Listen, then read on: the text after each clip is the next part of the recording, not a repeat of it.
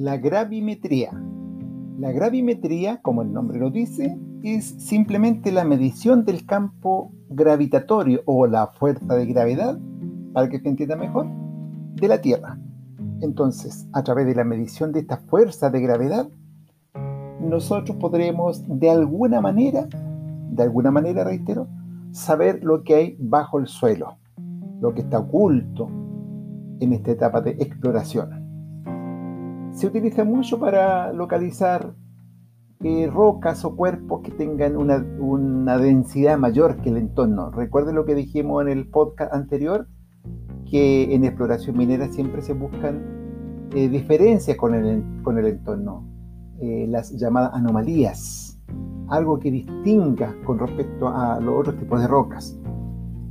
Generalmente en gravedad estamos buscando entonces, en gravimetría estamos buscando qué rocas o qué cuerpos tienen propiedades distintas al entorno. Y eso nos va a permitir localizar cuerpos que tienen mucha densidad o que tienen poca. Podemos buscar los dos casos, ¿ya? Para el caso que queramos buscar cuerpos con mucha densidad, estamos hablando de cuerpos que tienen hierro, que tienen cobre, que de alguna manera esas rocas tienen mayor densidad que el entorno, entonces la podremos localizar a través de esta técnica. O bien podremos también buscar rocas que tengan menos densidad que el entorno, digamos como te dice normalmente que pesen menos, y corresponder a rocas más livianas, las famosas areniscas o, carbón, carbón eh, mineral también se localiza con esta técnica. Y la arenisca, ¿para qué nos sirve encontrarla? Porque posiblemente el, el arenisca esté emplazado algún mineral, algún yacimiento de tipo hidrocarburo, petróleo o gas.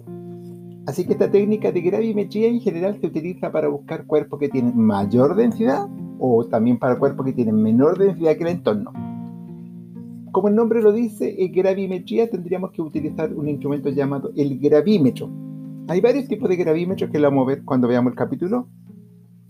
Y estas mediciones vamos a tener que, eh, una vez que midamos con el instrumento, tenemos que medir también eh, la altura, en qué punto estamos parados para que podamos después hacer una serie de cálculos que dependen de la altura también.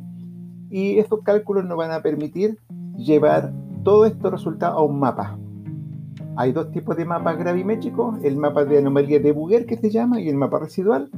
Esos dos mapas nos permiten mirarlo, interpretarlo y localizar justamente dónde están estos cuerpos que estamos buscando, cuerpos ocultos.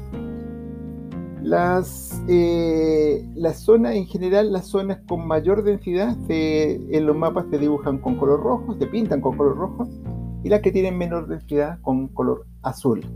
Entonces bastará con mirar un mapa y decir en qué zona están los cuerpos o, la estructura en general que estamos buscando.